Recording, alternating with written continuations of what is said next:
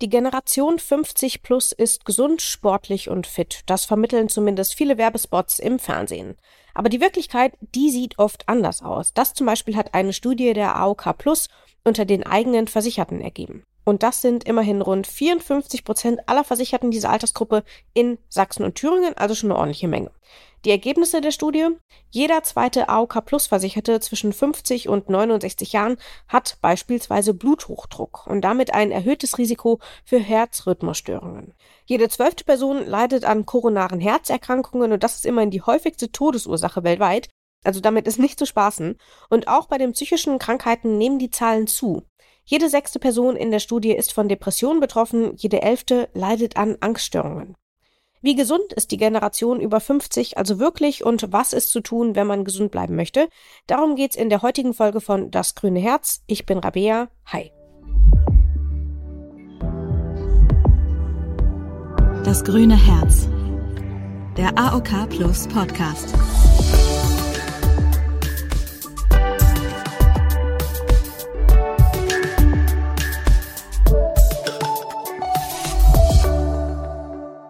Und über diese Themen spreche ich heute mit Dr. Susanne Hennestal. Sie ist Fachärztin für Innere Medizin und stellvertretende Vorsitzende des Sächsischen Hausärzteverbandes.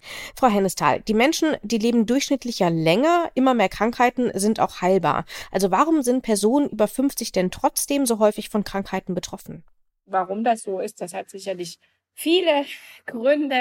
Es war ja von der AOK jetzt eben so eine Studie veröffentlicht worden oder eben die neuesten Zahlen dass eben Menschen über 50 deutlich kränker sind, was Herz-Kreislauf-Erkrankungen angeht, aber auch psychische Erkrankungen und für Herz-Kreislauf-Erkrankungen, da gibt's sehr viele Ursachen. Also zum einen Übergewicht, Diabetes, erhöhte Fettstoffwechselwerte, Rauchen, Stress. Also ein ganzes Sammelsurium. Und das ist natürlich dann bei jedem Einzelnen anders. Es ist ja nicht jeder nikotinabhängig, ne? auch nicht jeder übergewichtig. Und da ist es dann immer schwierig zu sagen, woran es nun beim Einzelnen liegt. Aber die Gründe, denke ich, sind da vielfältig. Das klingt jetzt aber, wenn man mal die Beispiele nennt, die Sie gerade genannt haben, eher so, als wäre es tatsächlich von der Lebensweise abhängig. Also die Leute essen zu viel, sie bewegen sich zu wenig, sie rauchen, sie trinken vielleicht. Ist es tatsächlich so ein, äh, auf die Lebensweise zurückzuführen? Ja, so kann man das schon sagen, ne, dass unsere Lebensweise eigentlich den größten Einfluss auf unsere Gesundheit hat. Das ist also schon so ein selbstgemachtes Problem dieser Generation. Oder natürlich nicht nur dieser Generation, aber über die sprechen wir nun mal. Das heißt, Sie könnten das eigentlich beeinflussen.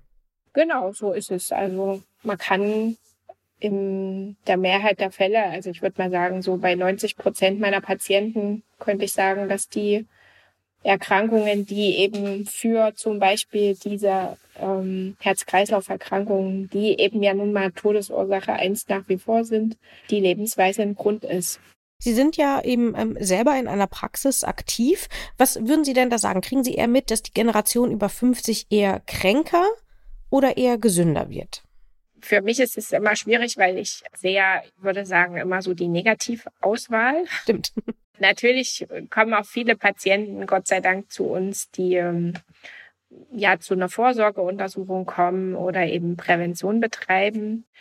Aber die, der Rest, ne, also die Mehrheit der Patienten ist ja tatsächlich krank. Aber wenn man sich eben die Studien anguckt, eben zum Beispiel auch von der AOK, dann ist es schon so, dass die Menschen kränker sind. Hauptproblem ist da eben tatsächlich unsere Lebensweise, wenn man mal 30 Jahre zurückguckt. Also ich bin jetzt 44, ne? ich bin also noch in der DDR mit aufgewachsen und wir hatten zum Beispiel bei uns in der Familie kein Auto im Alltag. Wir sind vieles mit dem Fahrrad oder zu Fuß gegangen und ja, da strampelt man sich natürlich automatisch ein paar Funde ab, die man jetzt einfach durch die mangelnde Bewegung einfach mit bei gleichbleibenden Essen kann man das überhaupt nicht verhindern, ne, dass man ja. eben zunimmt. Und wenn ich eben dran denke, wie das war, als ich eben als Kind einkaufen gegangen bin und mir jetzt eben die Supermarktregale anschaue, dann lässt sich das Überangebot ja schon alleine an der Marktgröße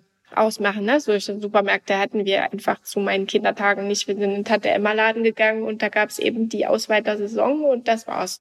Es kommt mir irgendwie auch wie so ein Paradoxon vor, weil heute, wir wissen ja viel, viel mehr darüber, was uns schadet und was uns gut tut. Also ich sag mal, vor 50 Jahren waren zum Beispiel die Auswirkungen vom Rauchen noch gar nicht so bekannt oder vielleicht wollte man sie auch gar nicht so genau wissen. Ähm, aber heute wissen wir das oder wir wissen eben genau, was, welche Bewegung uns gut tut und, und, und was das mit unserem Körper macht. Und trotzdem werden wir nicht besser im Gesundsein. Woran liegt es? Sind wir zu faul? Genau, ich denke, das hat äh, schon psychologische Gründe. Ne? Das kann, kann Ihnen sicherlich der Psychiater oder Psychologe noch besser begründen. Ja, die Menschen sind halt bequem ne? und gehen da schon irgendwo auch den Weg des geringsten Widerstands. Und es ist ja auch so, dass man durch Werbung und durch das Überangebot, das sieht ja toll aus, ne? wenn man in den Supermarkt kommt und sieht dann das Obst- und Gemüseangebot und dann greift man hier mal zu. Und da natürlich hängt das sicherlich auch mit dem Geldbeutel jedes Einzelnen zusammen. Aber ja, die wenigsten Leute, denke ich, können da widerstehen, wenn sie also durch dieses Überangebot von Süßigkeiten und gerade jetzt zur Weihnachtszeit Pfefferkuchenplätzchen und so weiter gehen. Mhm. dann, dann denkt man, ach ja, eins mal, ne? und dann kauft man die Tüte und schwuppdiwupp ist sie leer. Und dazu muss man ja sagen, das ist natürlich auch kein reines Problem der Generation Ü50. Also man hört es ja noch ein bisschen, ich bin noch ein bisschen belegt, ich war die letzten Tage auch ein bisschen erkältet und dann war auch eine Bekannte von mir für mich einkaufen und sie hat zwar auch Obst mitgebracht, aber natürlich auch so ein paar Süßigkeiten, so wegen, ach, dir geht's ja nicht so gut, darfst ein bisschen Süßigkeiten essen. Und dann greift man dann natürlich auch mal lieber hin, als vielleicht lieber den Apfel zu essen, der genau daneben liegt. Eine Sache, die man aber so tatsächlich ein bisschen weniger beeinflussen kann, beziehungsweise wo wir heute noch sehr, sehr viel weniger darüber wissen. Das ist ja die psychische Gesundheit. Und Sie haben ja eben auch schon die PsychiaterInnen und die PsychologInnen angesprochen. Tatsächlich ist es ja auch so, dass diese ältere Generation Ü50 eben auch sehr oft an Depressionen zum Beispiel erkrankt. Wie lässt sich das denn erklären? Generell muss man vielleicht auch nochmal sagen, ne, die die jetzt eben 50 plus sind, die waren ja eben 20, 30 Jahre davor eben nicht vielleicht an dieses Überangebot, zumindest in Sachsen und in Thüringen, nicht gebunden oder hatten das nicht. Ne? Also so dass man schon damit rechnen muss, dass die äh, Patienten, die jetzt eben 30 sind, dass die in 20 Jahren genauso krank sein werden. Ne? Es sei denn, es ändert sich am, am Verhalten eben drastisch was. Ne? Und die psychischen Erkrankungen, dass die so zugenommen haben, dass denke ich, hat auch äh, mehrere Gründe. Oft wird ja gesagt, ja, jetzt der Krieg oder die Energiekrise, ne, dass das eine Rolle spielt oder Corona. Mhm. Sicherlich spielt das auch alles eine Rolle, aber ich persönlich denke, dass wir schon immer Kriege gehabt haben, wir haben schon immer Seuchen gehabt, ne? Das, da braucht man bloß mal in der Geschichte zurückschauen. Was sich aber bei uns drastisch geändert hat, ist letztlich unser Kommunikationsverhalten, ne? also diese Digitalisierung, die in der Gesellschaft Einhalt oder Einzug gefunden hat, dass die schon unsere Lebensweise ein ganzes Stück negativ auch beeinflusst, was wir zum Beispiel jetzt, wie wir eben vielleicht damals über das Rauchen das noch gar nicht so abschätzen konnten, was das für Folgen hat, denke ich, können wir das eben jetzt auch noch nicht abschätzen. Also ich will das damit nicht verteufeln, sondern es hat ja auch viele positive Seiten uns gebracht und ist ja auch durch Corona nochmal, ja, eigentlich hat einen positiven Schub bekommen. Und das führt eben zu einer Verdichtung der Arbeits- und Kommunikationswelt und damit denke ich auch zu einer Reizüberflutung des Gehirns, was dann eben wiederum auch psychische Erkrankungen auslöst. Also ich denke, das ist mit so ein Hauptproblem und natürlich auch unsere Bequemlichkeit, dass wir vielleicht selber immer denken, ja, unsere Generation trifft's nicht, na, aber ja, es hat uns ja mit Corona eben genauso getroffen. Und dazu kommt ja zum Beispiel auch noch, dass es ja auch immer mehr Hinweise darauf gibt, dass zum Beispiel Depressionen eben auch auf ein Ungleichgewicht im Gehirn zurückzuführen sind. Also zum Beispiel, wenn gewisse Botenstoffe fehlen und so weiter. Das heißt, es kann ja durchaus auch körperliche Ursprünge haben. Die andere Frage ist ja aber natürlich, wie wirkt sich denn dann diese psychische Erkrankung auf die körperliche Gesundheit aus? Also quasi genau andersrum. Also das ist sicherlich sehr individuell, was zuerst da ist. Ne? Ob zuerst die psychische Erkrankung da ist, die dann als Folge die körperlichen Erkrankungen macht. Mhm. Zum Beispiel jemand, der depressiv ist, bewegt sich weniger, tröstet sich vielleicht mehr mit Süßigkeiten, nimmt mehr an Gewicht zu, bekommt Diabetes. Also mhm. das wäre zum Beispiel eine Kaskade. Aber man kann es natürlich auch genau andersrum ansehen. Äh, jemand, der übergewichtig ist, hat aufgrund seines Übergewichts Diabetes bekommen, kann sich möglicherweise durch Komplikationen des Diabetes nicht mehr so gut bewegen, kann an der Gesellschaft nicht mehr teilnehmen, bekommt Depression. Also das ist immer schwierig auseinanderzunehmen, was da dann zuerst da ist. Das ist, denke ich, wirklich sehr ja unterschiedlich. Beim einen ist es so, beim anderen so. Und die psychische Erkrankung selber, also Depression, kann ja einhergehen mit Appetitlosigkeit oder ähm, Schlafstörungen, mhm. Kopfschmerzen. Ja, also sie können ja da auch Rückenschmerzen. Also bei vielen Patienten bekommen wir ja eigentlich über die körperlichen Symptome erst die psychische Erkrankung raus, ne, weil sie eben nicht kommen und sagen, ähm, ich bin schlecht drauf oder mir geht's schlecht, sondern die kommen eben mit Rückenschmerzen und dann kommen die eben immer häufiger und irgendwann sagt man dann, naja, ist es denn eigentlich tatsächlich der Rücken oder gibt es da nie noch ein anderes Problem? Ja, das erleben wir schon auch sehr häufig in unseren Sprechstunden. Vielleicht für alle unsere HörerInnen, wenn ihr mehr darüber erfahren wollt, wir haben ja schon mal eine ganze Folge zu psychischen Erkrankungen, zu Depressionen und Angststörungen gemacht. Die findet ihr natürlich auch einfach in unserem Feed. Könnt ihr da natürlich noch mal ein bisschen genauer nachhören, dann habt ihr da eine halbe Stunde nur zu diesem Thema. Das vielleicht nur ganz am Rande als Information für unsere HörerInnen. Nun ist es ja aber so, wir sprechen ja heute in dieser Folge gezielt über die Generation U50. Sehen Sie denn dort irgendwelche Unterschiede zu jüngeren Generationen? Also zum Beispiel ähm, häufige Symptome oder häufige Ursachen für psychische Erkrankungen bei jungen Menschen sind eben insbesondere Zukunftsängste. Da sind zum Beispiel schlechte Arbeitsbedingungen, Unvereinbarkeit von Familie und Beruf und so weiter. Das spielt ja alles mit rein. Das sind ja aber häufig auch Probleme, die in unterschiedlichen Lebensphasen ganz unterschiedlich zutreffen. Was sehen Sie denn da bei, bei den älteren Menschen? Gibt es dort Unterschiede? Also da gibt's schon Unterschiede und es hat sich, denke ich, auch einiges eben durch diesen Wandel in unserer Gesellschaft verändert. Also was zum Beispiel bei Männern so ist, ja, oder auch bei Frauen, weil sie eben gesagt haben, gerade Vereinbarkeit von Familie und Beruf. Wir bekommen ja doch immer älter Kinder. Und ich denke, dass das schon ein Problem auch für Männer ist, wenn sie also mit 43 oder 50 noch kleine Kinder haben und vielleicht aber dann die Eltern schon pflegebedürftig sind. Ne? Also wenn sie eben früher so eine so einen Generationswechsel aller 20 Jahre hatten. Also sie haben vielleicht mit 22 das erste Kind bekommen und die Eltern waren eben noch nicht so alt. Ne? Dann haben die ja die Generationen sich untereinander mehr unterstützt und gegenseitig Hilfestellungen geleistet. Und man hat dann, denke ich, vieles besser getragen. Jetzt sind die ähm, Anforderungen da eben oft schon sehr hoch an manche Familien. Ne? Diese Anforderungen, die an eben Kinder, Schulalltag da sind, nicht nur an die Kinder, sondern auch an die Erwachsenen und dann eben wiederum zum Beispiel Pflege von Angehörigen stemmen. Das ist schon was, was einen auch beeinträchtigen und beschäftigen kann. Ne? Jetzt haben wir schon ganz viel über die aktuelle Situation gesprochen. Jetzt ist aber natürlich die Frage, wie kommen wir da wieder raus? Also wie kann man denn gegensteuern, damit es dieser Generation insgesamt wieder besser geht? Also ich denke, ein Problem unserer Generation ist, dass wir uns gerne vielleicht auch darauf verlassen, dass es andere Leute für uns regeln, dass einem von der Werbung und auch von der Politik manchmal suggeriert wird, wir regeln das alles für euch und jeder, jeder kann zu jeder Zeit alles und alles ist für jeden möglich.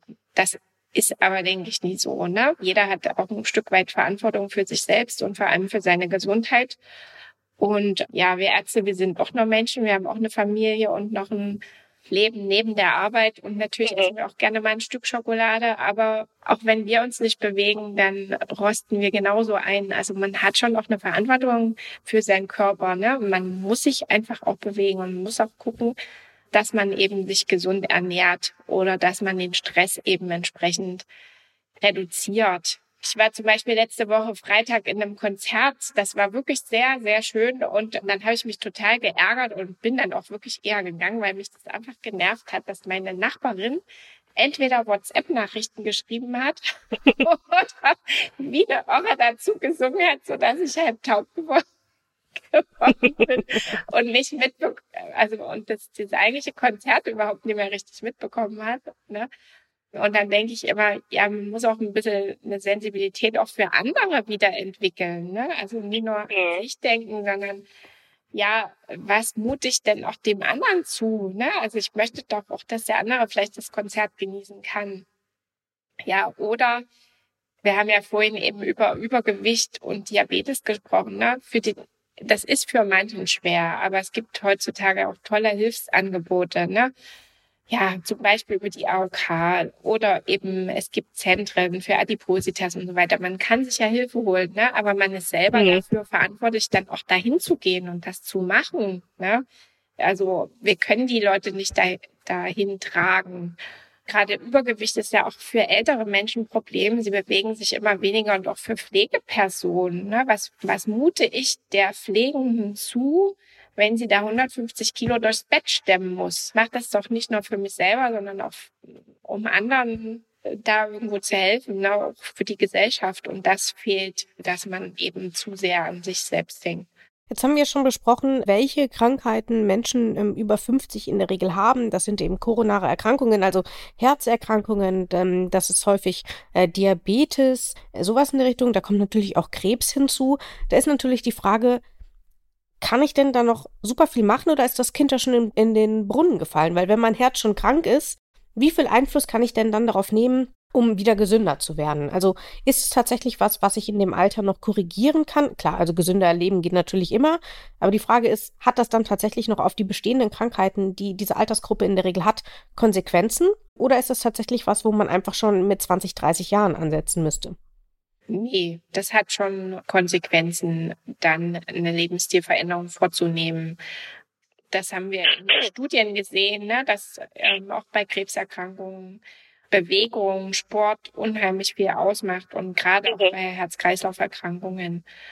Da spielt das, die, das Verhalten und natürlich auch unsere Weiterentwicklung der Medizin hilft uns da natürlich sehr. Wir haben ja wahnsinnig viele neue Medikamente, Methoden in den letzten 10, 20 Jahren entwickelt, dass eben mit dem, mit, mit 50, wenn dann eben so eine Erkrankung festgestellt wird, also nicht das Ende der Fahnenstange ist, ganz im Gegenteil. Ne? Also man kann da noch was dagegen tun und ja, also am deutlichsten finde ich immer auch die Entwicklung der Medizin in der Krebstherapie ein Patient, der heutzutage auch bei metastasierten Tumorerkrankungen die Diagnose bekommt, hat manchmal eine bessere Prognose als jemand, der einen Herzinfarkt hat und dann ähm, vielleicht sich tatsächlich nicht bewegt, an seinem Leben nichts ändert. Also da gibt's schon, mhm. gibt schon tolle Sachen. Ein Beispiel, was mir da zum Beispiel auch noch einfällt, ist ein einsetzender Diabetes Typ 2, der ja, wenn er noch am Anfang ist, durch die Umstellung der Ernährung und der insgesamt gesunden Lebensweise wieder rückgängig gemacht werden kann. Also da ist man dann plötzlich überhaupt kein Diabetiker oder Diabetikerin mehr. Wobei das natürlich nicht für Diabetes Typ 1 gilt, was ja ganz andere Voraussetzungen erfüllt. Ähm, aber ich glaube, das ist irgendwie nochmal, kann nochmal ein bisschen so veranschaulichen, was man dann alles nochmal retten kann. Aber haben Sie denn zum Beispiel auch für das psychische Wohlempfinden noch ein paar Tipps? Also klar, Bewegung, gesunde Ernährung hilft immer. Sie haben eben schon darüber gesprochen, dass man wieder ein bisschen selbstbestimmter vielleicht leben muss, vielleicht auch wieder ein bisschen mehr auf andere achten muss. Haben Sie darüber hinaus noch Tipps, ähm, was die psychische Gesundheit angeht? Wie wir ja vorhin schon angesprochen haben, sind letztlich die, der Medienkonsum, dass man mhm.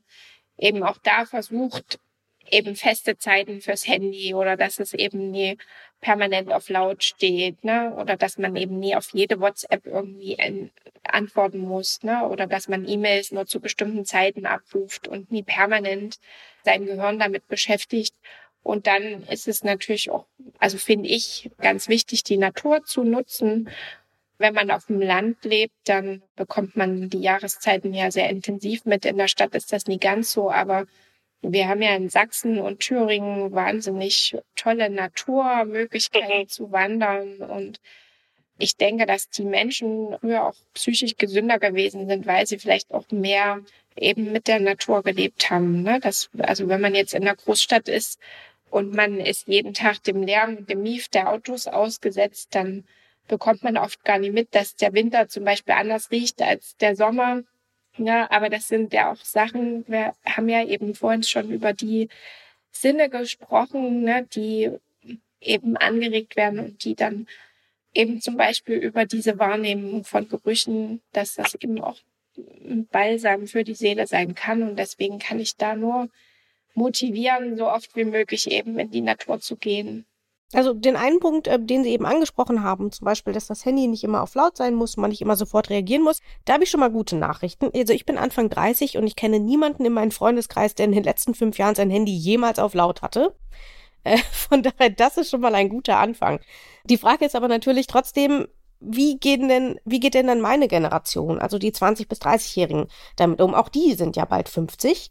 Sehen Sie da einen Trend, dass es dort schon mehr Achtsamkeit gibt? Also gerade auf, auf Social Media, so gut man das auch finden kann oder so schlecht man das auch finden mag, gibt es ja immer mehr Trends, was gesunde Ernährung angeht, was Minimalismus angeht, was, was Rücksicht auf andere angeht und so weiter. Mental Health spielt dort eine große Rolle. Sehen Sie dort einen Trend, dass es den heute 20 bis 30-Jährigen, wenn sie mal 50 sind, besser gehen wird als denen, äh, die heute 50 sind? Tja, da ich keine Glaskugel habe, kann ich die Frage schwer beantworten. Ich denke, das wird vor allem mit äh, dem, wie sich unsere Natur wandeln wird, sich entwickeln. Ne? Also gerade wenn ich jetzt den letzten Sommer zurückblicke, ich wohne in der Nassau, wir haben einen Brunnen, der war das erste Mal trocken.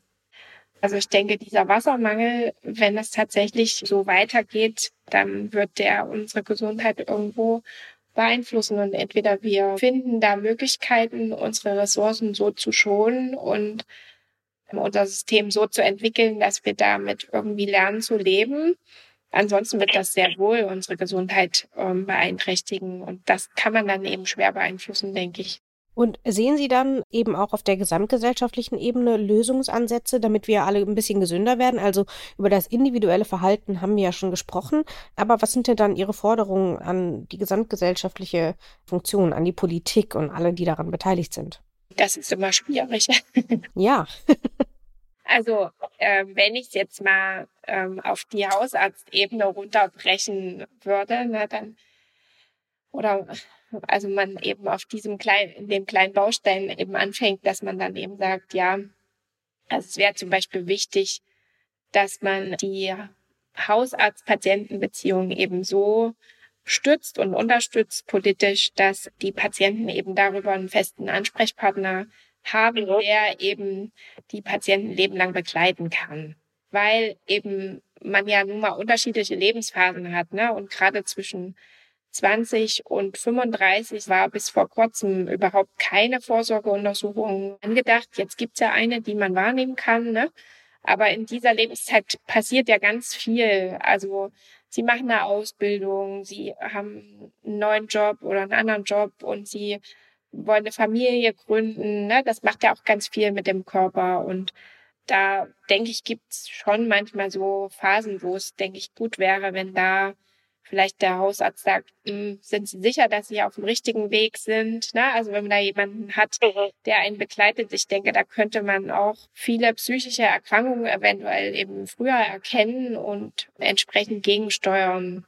Das ist jetzt aber nur so die Sicht als Hausarzt. Ne? So generell müssen wir einfach gucken, dass wir in unserer Gesellschaft wieder das wird immer so leicht gesagt, enger zusammenrücken, aber ich denke, das ist tatsächlich schwierig. Das geht ja schon in der Grundschule und in den weiterbildenden Schulen geht es los, ne, dass sie da eben oft keinen Zusammenhalt mehr haben, weil die Klassen eben schon nach der fünf, also nach der vierten Klasse auseinandergerissen werden. Kinder entscheiden sollen, ob sie auf eine, auf ein Gymnasium oder auf eine Oberschule gehen. Und ich denke, da wird oft auch viel Druck und vielleicht auch die falsche Entscheidung getroffen, die aber doch Folgen hat für die Gesundheit des Einzelnen. Ne? Es muss aus meiner Sicht nie jeder aufs Gymnasium gehen. Es gibt tolle Ausbildungsberufe, wo man wirklich glücklich sein kann, weil Sie ja vorhin auch das Arbeitsleben angesprochen haben. Ne?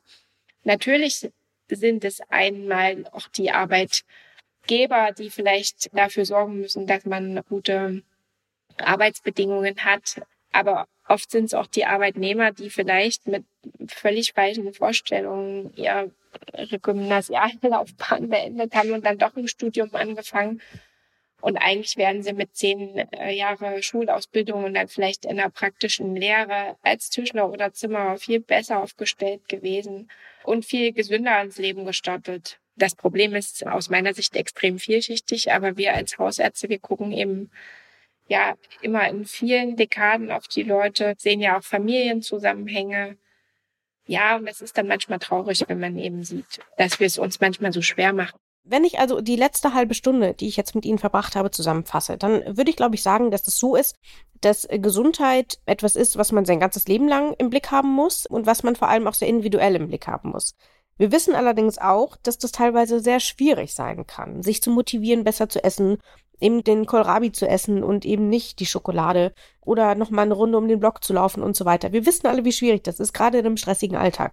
Deswegen würde ich vielleicht gerne Bevor wir unser Gespräch verenden und ich Sie verabschiede, noch darüber sprechen, haben Sie denn in Ihrer Erfahrung als Hausärztin einen Fall in Erinnerung, bei dem Sie gesagt haben, da stand schon wirklich nicht so gut um die Gesundheit und die Person hat einfach gesagt, das ist für mich ein Weckruf, ich mache das jetzt und heute geht's ihr wieder prima. Haben Sie sowas erlebt? Und ich hoffe, Sie sagen jetzt ja. Natürlich habe ich das erlebt. Das ist gut. gute Möglichkeiten, um die Patienten eben dann auch noch mal ein bisschen länger kennenzulernen, sind halt unsere Check-up-Untersuchungen. Und wenn man dann eben so eine Weile über Gott und die Welt gesprochen hat, dann kommt dann eben doch der eine oder andere und sagt, oh Mensch, wie schaffe ich denn das, vielleicht eben doch mal noch 20 Kilo abzunehmen, ne? Oder oft sind es ja 50 oder mehr Kilo, ne, über die wir rechnen. Und dann finde ich immer, ist es immer schön, wenn man eben sieht, jetzt haben wir schon mal den ersten Schritt gemacht. Und wenn ich sie dann eben entsprechend vermitteln kann. Und so war das eben bei einer Frau, die dann eben sich ans Adipositas-Zentrum gewandt hat und auch in der Zwischenzeit sehr, sehr viele Kilo abgenommen hat und darüber einfach dankbar ist. Und solche Fälle habe ich zum Glück nicht bloß einmal, sondern auch mehrfach. Und wo die Leute dann auch wirklich sagen, also mir geht's besser, es ist, ist alles gut. Das ist doch ein schönes Schlusswort, würde ich sagen. Vielen Dank für die Motivation und vielen Dank für das Gespräch. Das war Dr. Susanne Hennestal. Vielen Dank. Und damit es eben gar nicht so weit kommt, dass man mit 50 das Ruder wieder rumreißen muss und einfach von Anfang an gar nicht krank wird, gibt es eben ausreichend Gesundheitspräventionskurse bei der AOK Plus. Informationen dazu findet ihr unter aok.de slash gp slash Prävention und dort findet ihr alle Informationen dazu, wie ihr euer Leben aktiv gestalten könnt, euch ausgewogen ernährt, ganz fit bleibt und eben Kurse machen könnt, die euch dabei unterstützen. Und außerdem findet ihr auf der Website der AOK noch Informationen zu Angeboten zur Stressbewältigung. Das findet ihr unter aok.de slash pk slash Gesundheitskurse slash Stressbewältigung. Denn es ist eben auch so, dass Stress eben ganz, ganz viele Krankheiten verursachen kann und damit es gar nicht erst passiert, hilft es natürlich einfach, den Stress zu reduzieren. Und ich weiß, das ist schwierig, man weiß nie, wo man anfangen soll. Deswegen einfach auf aok.de gehen, dort findet ihr Informationen. Das war's von uns und das war's vor allem auch von mir, Rabea. Im kommenden Jahr wird dann jemand anderes diesen Podcast übernehmen und ihr kennt ihn natürlich alle. Doc Felix wird sein. Deswegen, es war mir eine Freude. Macht's gut. Ciao. Das grüne Herz. Der AOK Plus Podcast.